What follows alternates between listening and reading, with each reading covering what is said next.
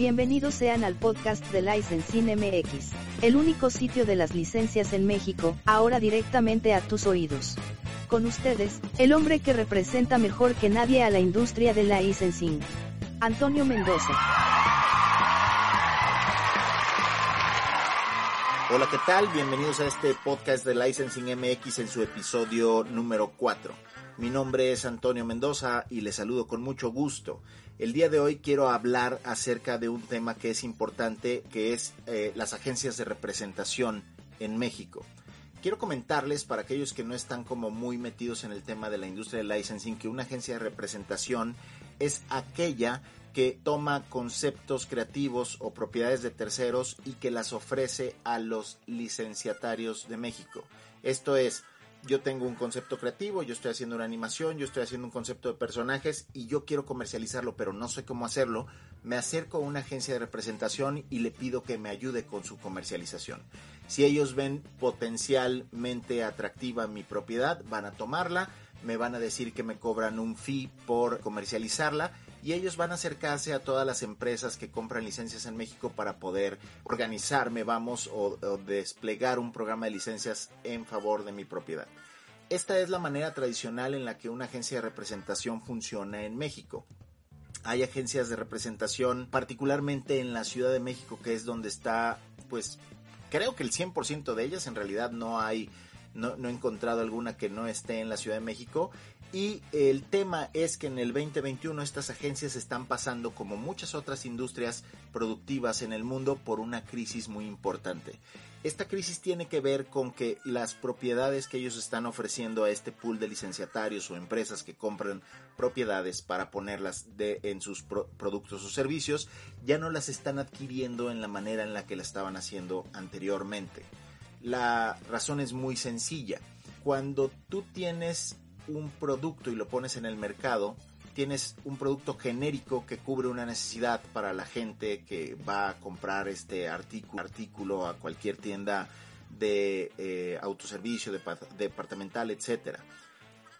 La forma en la que estas empresas tienen para diferenciarse de su competencia es precisamente agregando una propiedad, un concepto creativo, una licencia de, normalmente de personajes que hace que los consumidores tengan una eh, mayor predilección por esta clase de artículos. Si me quiero comprar una taza, si me quiero comprar un plato para el cereal, si me quiero comprar un tapete para mi casa, pero me gustaría más que estos artículos tuvieran una licencia de algo que a mí me gusta. Bueno, entonces ellos están encontrando problemas porque hay una contracción en el mercado.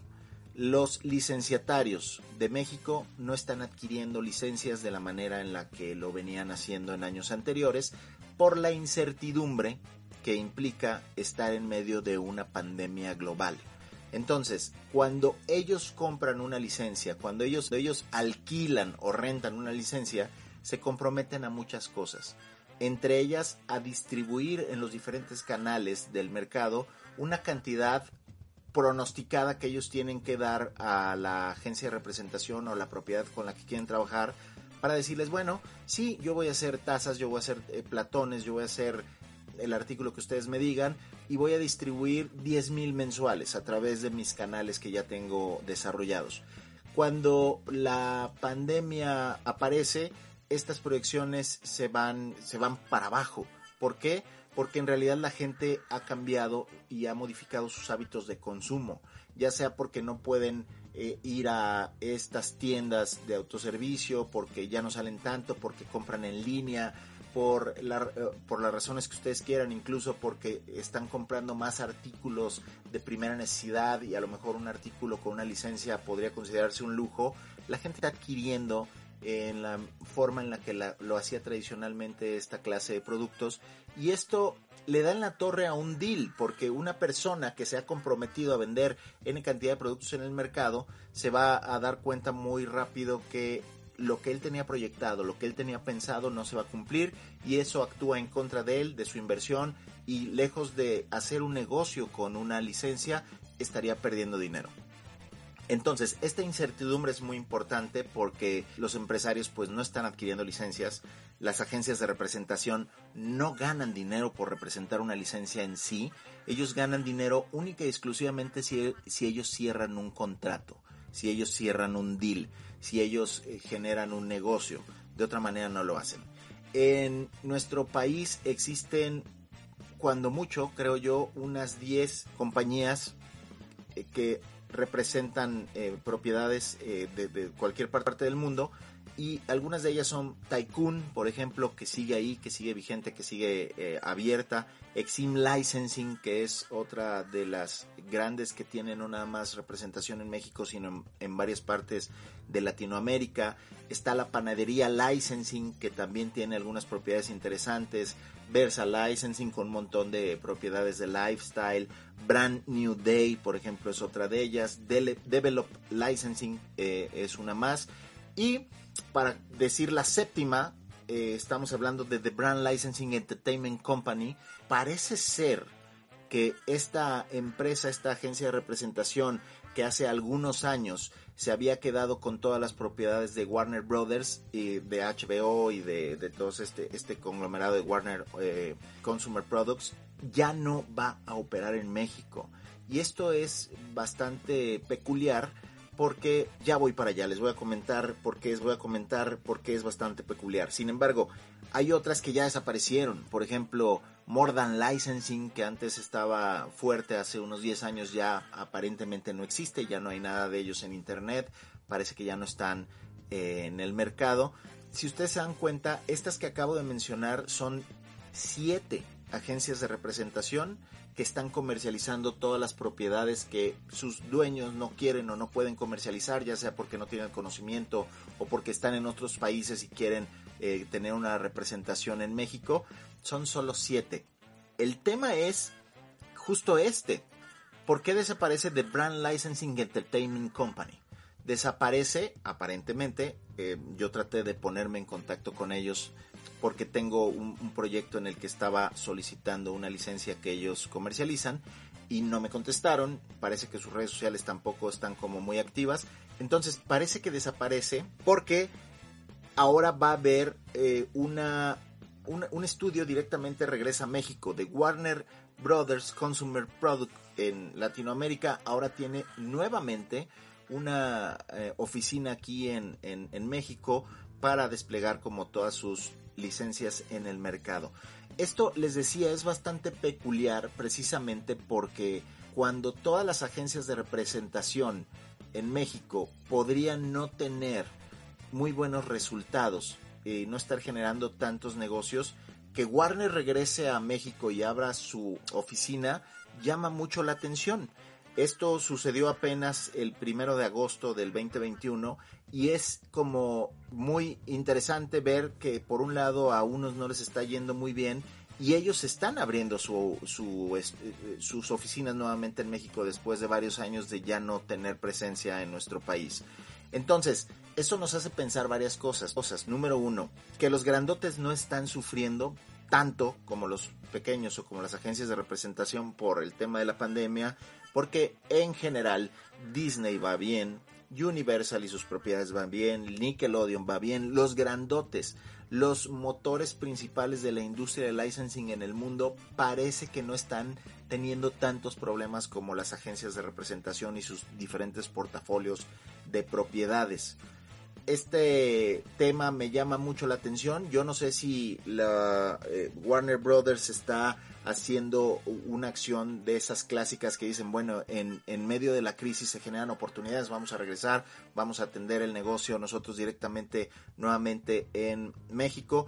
Lo que es todavía más interesante es que Javier Garza sigue siendo el director de los destinos de estas propiedades, lo que quiere decir que finalmente él debe estar haciendo las cosas bastante bien, porque después de trabajar 14 años con ellos y que ellos decidieron dejar México, este, tener una oficina en México, le dieron los destinos de sus propiedades a él mismo bajo otro nombre y ahora que regresan a México nuevamente él es el director. Eso quiere decir que por más de 20 años él ha estado detrás de todas las propiedades de Warner Brothers, repito, DC Comics, eh, lo que está pasando ahorita con Space Jam, todo lo de Cartoon Network, HBO, etcétera, y eso habla, habla bien de él. Lamentablemente, y eh, la cosa no pinta muy bien, aunque estos son signos como de recuperación, de que en realidad el negocio sigue estando ahí, la cosa no pinta muy bien en lo particular para México en temas de que se levanten las restricciones, de que todo vuelva a la normalidad o a la nueva normalidad. Y entonces vamos a vivir unos últimos meses del 2021 todavía con mucha contracción respecto en, en temas de licensing y sobre todo con lo que estamos esperando que suceda en el mercado.